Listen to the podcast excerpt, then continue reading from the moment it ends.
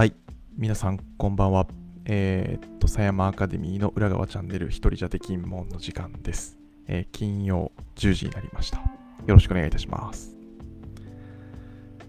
さあ、今日も音声チェックの方から始めていきたいと思いますが、どうかな？ちょっと待ってくださいね。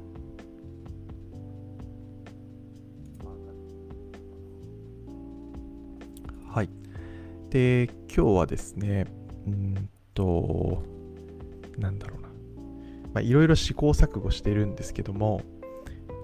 先週は、あの、えー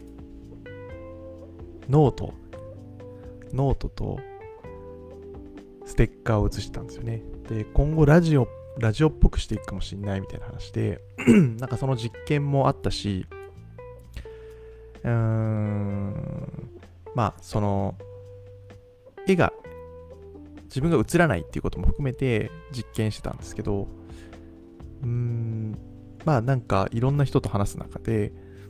Facebook ライブは Facebook ライブでやりながら、その音声をポッドキャストに、えーまた YouTube とかに、えー展開していくっていうような話もあって、まあひとまず今日は、えー音の大きさには気をつけながら、まあ、映像に関しては、まあ、今映ってるような、うーん、まあ、2画面というか、iPad を使って今日は説明していきたいなと思います。はい。えー、裏側チャンネル一人じゃでき、一人じゃできんもんは、えー高知県にある NPO 土佐山アカデミーの、うーん、なんだろうな、僕の考えていることを、吉富の考えていることを紹介しつつ、えー賛同者を集めようと。一人じゃできないので。という、え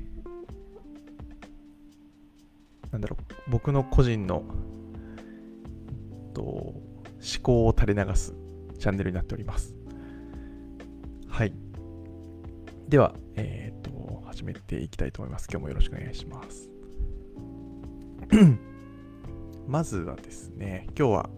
3つピックアップしました。とはいえ、今回ですね、あの、一人じゃできんもんは通算52回目ということで、ちょっと待って。書きにくいぞ。52回目ですよ。あの、1年って52.13とかかな？ざっくり言うと。えー365割る7をすると52点ちょっとなんですよ。だから、52週は確実にあって、えー53とも言える。53週目に入ってるってことですね。つまり、えー52回目で、まあ、ほぼ1年なわけです。えーで、前回もね、なんか先週もそんなこと言ってましたけど、ひとまず、あのまあ、1周回ったかなと。1年回ったかなということで、はい、あの勝手におめでとうございますというところです。で、えーまあ、53週目はね、どうしようかな。あのいややるんですけど、どういう形にしようかはまだ考えてないんですが、えーひとまず、えー毎週やるって言ってたら、なんとか1年経ちました。で、えっと、まあ、今週何かっていう話ですね。と、一つ目、と、進路って大人にこそ必要たいな話をしていきたいなと思います。うーん、そして二つ目は、とまあ、今回、今週の面白がリスト、そう、それを説明してなかった。今週、面白がリストとして発見したこと、まあ、面白いなと思ったことで、進路って大人にこそ必要だなっていう話、そして、えー想像と妄想の間が面白いんじゃないかっていう話。で、3つ目は確証バイアスとかあんまりないタイプだからという確証バイアス。はい、この3本立てていきたいと思います。今日もよろしくお願いします。はい。で、1つ目。えー、っと、まあ今、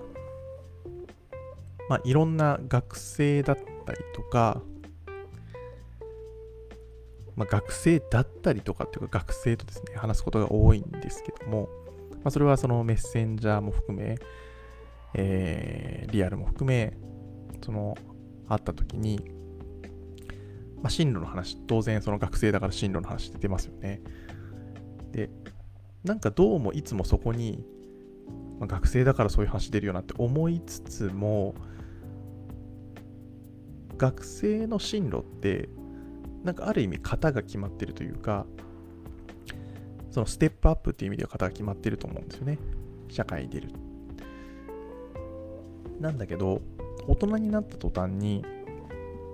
その進路考えなきゃっていう、えー、思考がストップするというか、まあ、転職するかどうかとかそういうことじゃなくて、自分の進路についてなんかこうあんまり進路っていう言葉を使わなくなるんですよね。なんかこうこれからまあ例えばうん人生設計とか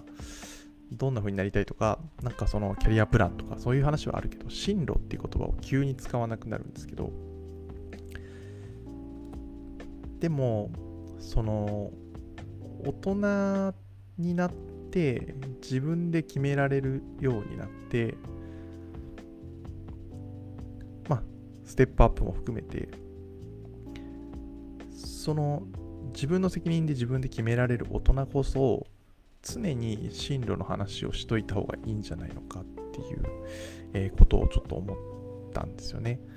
で、その急に進路という言葉を使わなくなるのが面白面白いなと思いました。えー、まあ、それ例えば、うん、一つ一つのことで言えば、転職とか移住とか、キャリアアップとか、なんかそんないろいろあると思うんですけど、何か、うん、思った時は、こう、移住したいなって思って移住のこと考えるとか、それは当たり前だと思うんですよね。でも学生とかだと、もう嫌がおうなく、こう、近づいてくる進路。まあそういう印象ですよね。でも大人は自分から常に進路を、うーん、もっと積極的に考えてていいんじゃないかなっていうふうに思うんですよね。うん。なのでもちろんその僕自身にも当たる当たるし、僕がどういう、えー、どっち行きたいのかなっていうのは、常に自分が一番よく知っとかないといけないし、自分が一番考えとかないと、僕のことを他の人が考えてくれるってことはないと思うので、なんかそんなことをね、ちょっと思いました。はい。で、だから進路指導とか、あの進路どうするとか、えー、そういったうん学生にまつわるいろんな進路に関する言葉悩み、えー、書籍とか、えー、そういったものは全て大人にも当てはまるんじゃないかなっていう、うん、なんとなくこう今までその終身雇用だった時に急にそういう話が進路っていうことがなくなってくるんだけど、もっと常に進路を考えててもいいんじゃないかな、みたいなことを思ったりしました。はい、それが一つ目です。はい。で、えー、っと、あ、今日もあのコメント、えー、冷やかしお待ちしております。さあ、えー、っと、次に行きましょうか。2つ目ですね。あ、だからこれ書いとかないとね。なんていうのかな。進路っで、うーん、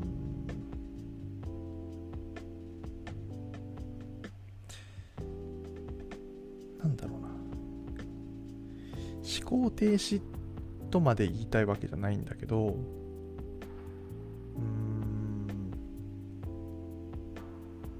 僕自身が、こ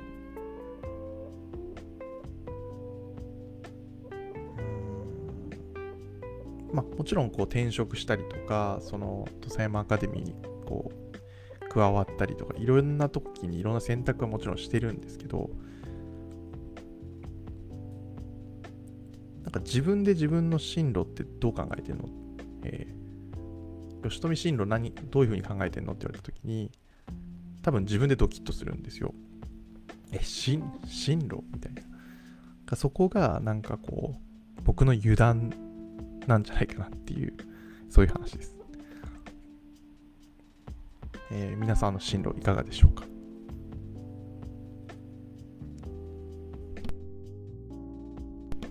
で、えー、っと、次が、その、まあ、面白がリストっていうことで、えー、何かどうやったら、その、面白いっていうものを探せるのかなみたいなことをちょっと考えてたことがあって、えー、というのも昨日あの認知心理学者の、えー、方とお話しさせていただくことがあってなんかいろいろ面白い話を聞いてそれはまたあの改めてお話ししていこうと思いますがうんその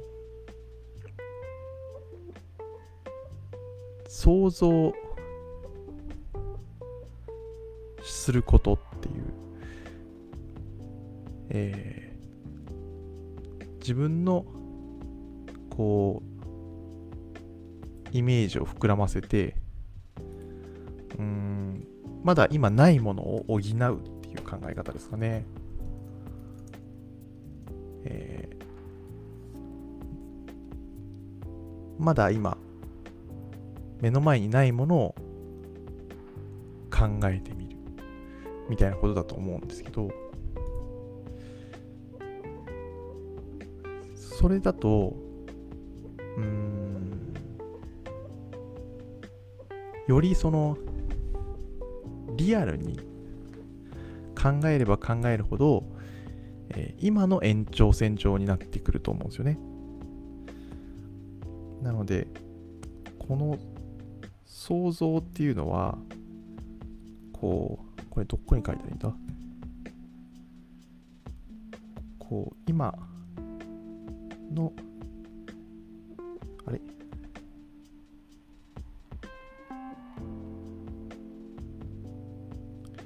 違う。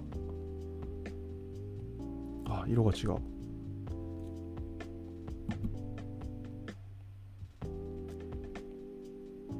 延。長線上にあるわけですね。で、その妄想っていうのは大体こう、まあ、ネガティブに使う人もいるけど、僕はなんかポジティブに捉えていますが、その、まあ、妄想っていうと大体こう、常識と違う、えーまあ、社会の常識と違う、うん、想像のことっていうのかな。だと思うんですよね。なので、えー、っと、つまり常識から外れてるっていうことですよね。だからこそ、その、えー、妄想していった時に初めて、えーまあ、イノベーティブな状態に入るっていうふうに考えると、その想像と妄想の間に、その面白いねっていうことがあの入ってるんじゃないかな。つまりその全く関係ないこと言うとバカなんじゃないのっていう話になっちゃうし、そのだからこそ想像はしないといけないし、えー、あ、想像の像がこれ違うよね。多分。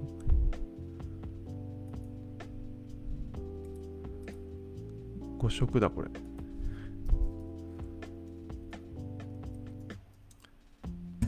はい、違いますね。僕の言いたかったのは、こが、想像の方ですね。はい。じゃあ改めて、えっ、ー、と、この想像するっていうことで、いかにリアルなことをたくさんこう想像して、で、うんと、つまりその今の延長線上をたくさんパターンを出す。で、そうしたときに、そこからちょっとありえない、えー、普通通常では他の人は否定するような話を、えー、頑固に言い続けるみたいなことが妄想に近いと思うんですけどつまり今の一般社会では、えー、違うんじゃないのって言われることも考えた時に、えーその間に面白いっていう事象が発生するんじゃないかなって思って、この辺りもうちょっと検証してみたいなというふうに思っています。えー、ようやくですね、今、積んどく本がだいぶ減ってきました。で、高知の図書館、えー、オーテピア、そこで、えー、面白いとか遊びと学びっていうことに関してとに関する本をたくさん集めてもらいました。でそこに今から手をつけるとこでで自分なりに面白いっていうことを何かこう探す時のルールみたいなことを考えていてこの想像と妄想の間にあるんじゃないかみたいなことをちょっと思ったのでここで仮説としてと提案しておきたいなと。いうふうに思いました。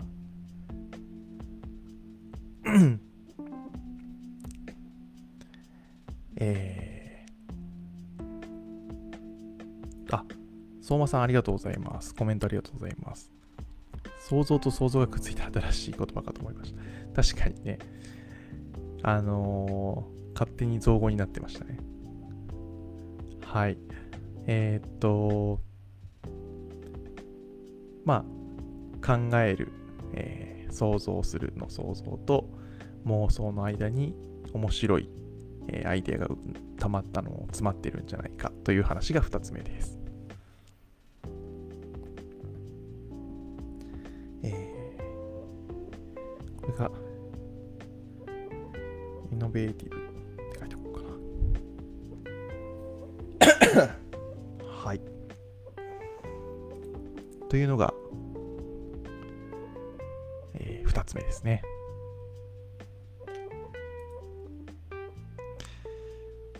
えー、っと、あ、安西さんもありがとうございます。ストーリーズの方にコメントくれてますね。はい。えー、っとです。3つ目いきたいと思います。これは、えー、っと、まあ、例え話というか、なんかおかしなことってあるよねっていう話なんですけど、ちょっとその、いろいろ今、その面白いとか、その遊びと学びみたいなことを考えていく中で、うーん、まあ、特に面白がる、面白がリストっていうことを考えたときに、うん、どうしてもそのなんで面白いと認識するのかつまり認知するのかっていう話とかうーんじゃあ面白いって感じたことを人に伝えたくなるっていうすごく根源的な、えー、こと。まあそれは共感っていうことになるらしいんですよね。心理学的に。やっぱり共感されたいしてほしい。っていう気持ちが人間の中にあってっていうようなあのなんだろうな面白いことを考えると共感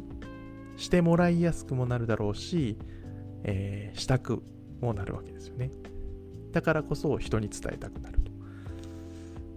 でうんとそういう話をずっと考えていた時にそのいろんな心理学の話の中で確証バイアスっていう言葉があります。でこれは自分の考えていることを、えー、つい正しいというふうに思いがちだしそれを補強するために自分の都合のいいように解釈してしまうという考え方なんですけど、えー、なんかこう僕確証バイアスとかあんまりないタイプなんだよねって僕がもし言ったとすると僕はその確証バイアスがないタイプなんだよねって思いたいからこそてか思い込んでてそれを、人に伝えてるわけですよね。でそこにこうパラドックスというかこう確証バイアスとかあんまりないんだよねって自分で思い込んでるっていうこの矛盾パラドックスがなんか面白いよなと思ったんですよ。でそう考えた時に今までいろいろこう例え話で出て出してきたいろんな話があるんですけど結構僕そのパラドックスって大好きだっていうふうに思ってうーんなんかこの辺も僕のなんかへそ曲がりな性格が現れてるような気がしてうーんなんだろうそこにこうツボツボっていうかうーん快快快楽快感、えー、快心よいですね、えー、快を感じるからこそそれがエネルギーになるんじゃないかなっていうのをちょっと想像したりしてました。えー、いつかあの話したことがあるかもしれませんけどうん僕の中ではその広告をするっていうことも、えー、地域の活動をするときも、まあ、土佐山アカデミーで地域の活動をするときもそのアイデアを考えるっていう意味では一緒なんですよね。で、その根源がどこにあるのかなって考えると、僕はいたずら、いたずら心というか びっくりさせてあげやろうっていう、びっくりさせたいっていうのが一番こう、根源にあるんじゃないかなと。で、こう世の中に対して、こんなビジュアルだったり、こんなコピーを発信したらみんなびっくりしてくれるんじゃないかな。とかうーんよ、えー、その地域から世の中に対してこんな情報あの活動を発信したらびっくりするんじゃないかな、まあ、地域の人もびっくりしてくれるんじゃないかな。っていうのが僕の面白がり方のそのうんなんていうのかな評価軸なのかななんかそういうな気がするんですよね。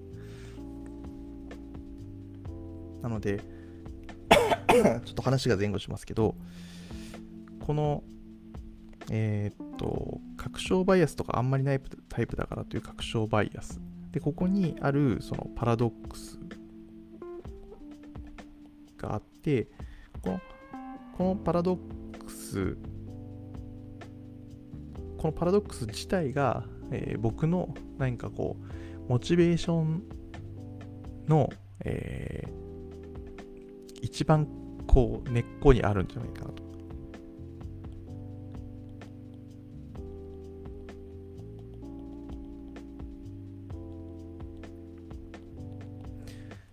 うん。なので、なんていうかな。パラドックスが大好物みたいな感じ？例えば田舎なのに、えー、大手のと企業とやり取りできる。で普通に考えたらうんあんまりないですよね。逆逆方向ですよね。そのギャップだとか、まあ、簡単に言うとギャップ、まあ、差という意味ではギャップだしそこに払う矛盾みたいなことが面白いみたいな。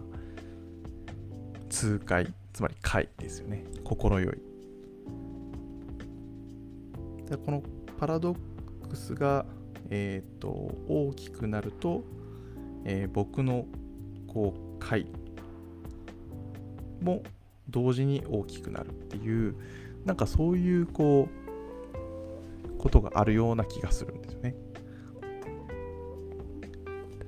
なのでこの辺りがもうちょっと整理できてくれば、えー、なんていうか、これもう、これ以上ちっちゃくならないんだ。また書き換えないといけないな。あの、この辺りが整理できると、もう少し、その、うん、面白がリストって何なのかとか、その面白がリストにみんななれるはずなんだけど、その、もうちょっとロジロジカルに説明できるんじゃないかな、みたいなことを思っています。で、こっから、えー、また、その、面白がりと面白いっていうことに関する、うん、インプットのタイミングがものすごく続いてくると思います。で、うんと、あ、志村さんありがとうございます、コメント。海外から見てくれてるのかな、えー、パラドックスが好物いい言葉ですね。ありがとうございます。えー、何かそういう、えー、インプットをガーッとやっていくんですけども、ちょっとその本持っていきたいと思います。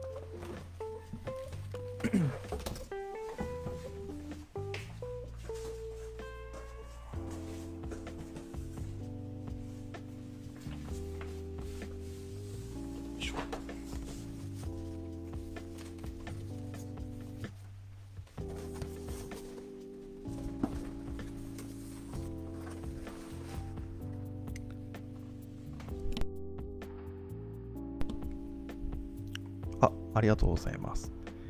9000キロ先から拝聴しております。ありがとうございます。え時差も、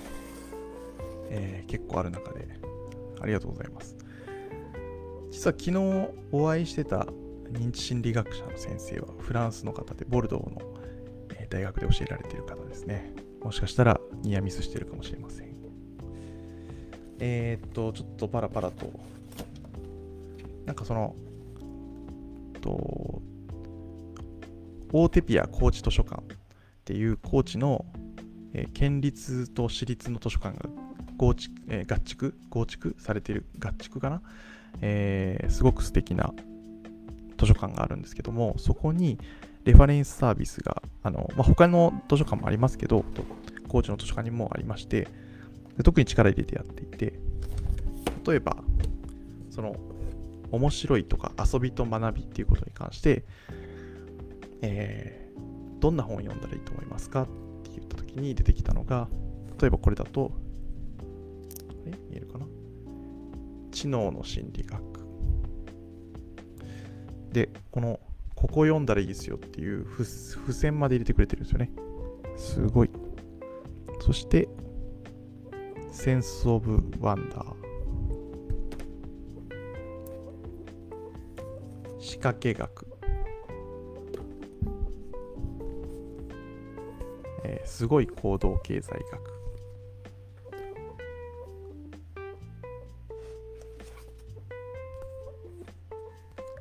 これは有名ですね。海洋の遊びと人間。で僕まだ読んだことないんですよね。概要しか知らない。いっぱいあるんで、いっぺんに説明しましょう。はい。遊びの人類学。遊びが学びに欠かせないわけ。地域を生きる子供たちと教師、子供と教師、遊びスイッチオン、学習発達論。これも全部付箋が入ってて、しかもなんかコメントまで入ってるっていうね。はい。学びとは何か。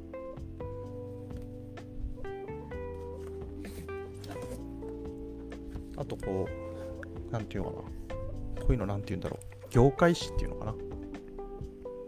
えー、そこのこのページにその遊びと学びのことについて書いてあるよみたいなことも教えてくれると。めちゃくちゃすごいですよね。読んでくれとるんかいみたいな。で、えー、その図書館の方が最後に、えー、っと、吉富のような人はこの本を読みなさいと、1個だけ紹介してくれました。これ、ドーナツを穴だけ残して食べる方法。もうまさに想像と妄想の間ですよね。もう絶対そんな無理じゃんっていう内容を何か表そうとしてるっていうのがもうこの鉱物の匂いがプンプンしますよね。はい。これをここから読もうかなと思っております。はい。というような話で、あの、まあ、これから、その、もう少し、その面白がリストっていうもの自体を、まあ、人間がなんで面白がるのか、面白がった方がパワーが出るわけですよね。えー、同じように、同じ作業をしても、面白がってやっているか、楽しくやっているか、えー、そこにこう、何か違いがあるわけですよね。えー、マルクスが資本論を書いてますけど、まあ、労働って何なのかってなった時に楽しい労働と楽しくない労働があったりとかもう自分がワクワクしてほっといてもやるような労働とやらされる労働があった時に、えー、本当にその価値は一緒なのかなっていうふうに僕はちょっと一緒じゃないと思うんですよね。で、その、まあ、労働にかかったコスト、まあ、時間、究極は時間ですよね。でそこだけで測れない何かがあるというふうに思うので、とも資本論を読み、えー、読み終えたわけでも何でもないんですけど、なんかそのあたりにたどり、最終的にはたどり着きたいし、そのためにちょっと今、まずはそのおすすめの本から読んでみようかなという感じです。先々週かな？言ってたその、えー、本を麦茶を飲むようにごくごくと飲み干すみたいなことをちょっと続けていきたいなというふうに思います。はい。あとですね、と来週、今週はまあ今今日金曜日ですから、もうすぐ終わっていきますが、来週は月曜日から、と子供だけキャンプっていうキャンプがあります。で、また来週はその報告とかもすると、することになると思うんですけども、うーん、一応そのプログラムは全部あの準備して決まっていて、うんと、あとはもう実施あるのみというとこですけども、なんか僕の個人的なミッションとして、その、うーん、なんかその僕らの想像してないこのキャンプの面白さみたいなのを発見してもらいたいなと思っていて、何かそういう時間、考える時間を設けられないかなと思ってます。で、えー、と、あとその、あ、今告知タイプみたいになってますけど、来週、来週じゃないな、8月の、ちょっと待ってくださいよ。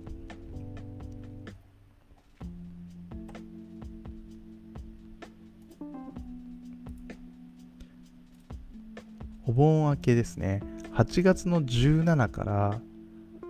うんと、8月の23まで、つまり水曜日から火曜まで、8月17水曜日から8月23火曜まで、1週間、えー、好きなことだけする7日間、まあ、タイトルはどうするかもうもうちょっと悩みますけど、えー、また始まります。で、その1週間は、とがっつり僕もその高川商店という古民家にと住み住み着くというか、えー、毎回そこに登場してとずっとそこで仕事をしていきたいなと思ってます。なので、と週末はね、いろんなイベントも用意してるし、もう少したら情報も上がると思うんで、えー、またみんな一緒に、えー、まあ、地域を、そして古民家を、えー、また時間を共有するっていうことを楽しめたらなと、一緒に楽しめたらなと思ってます。はい。例えば、今考えているのは、まあ、変わるかもしれないから、詳しくはあの告知ページを見てもらいたいんだけど、もうこれでもかっていうような、えー、ほどの量を使った、生姜を使ったたこ焼きのパーティーをしてみたい。で、焚き火バーも行う予定です。で、テントサウナもね、えー、今回やってみようかっていう話も出ています。え、もちろんコワーキングスペースも平日はずっと空いている予定なので、ぜひ、えー、これこそ一人じゃできんもんということで、お待ちしておりますので、ぜひ遊びに来てください。またなんかね、その最中にオンラインの発信とかもやる何回か予定していると思うので、また、あのー、皆さんとやり取りできたらと思ってますし、何より19日は金曜日ですからね。金曜の10時にはこのチャンネルも動いています。はい。なんかまあ、ポッドキャストとか、YouTube とかなんかいろんな話も出てるんで、またその辺いろいろ考えていきたいなと思います。はい。じゃあ今日はこんな感じで終わりたいなと思います。今日も、えー、37分からお付き合いいただいてありがとうございます。また来週もよろしくお願いいたします。おやすみなさい。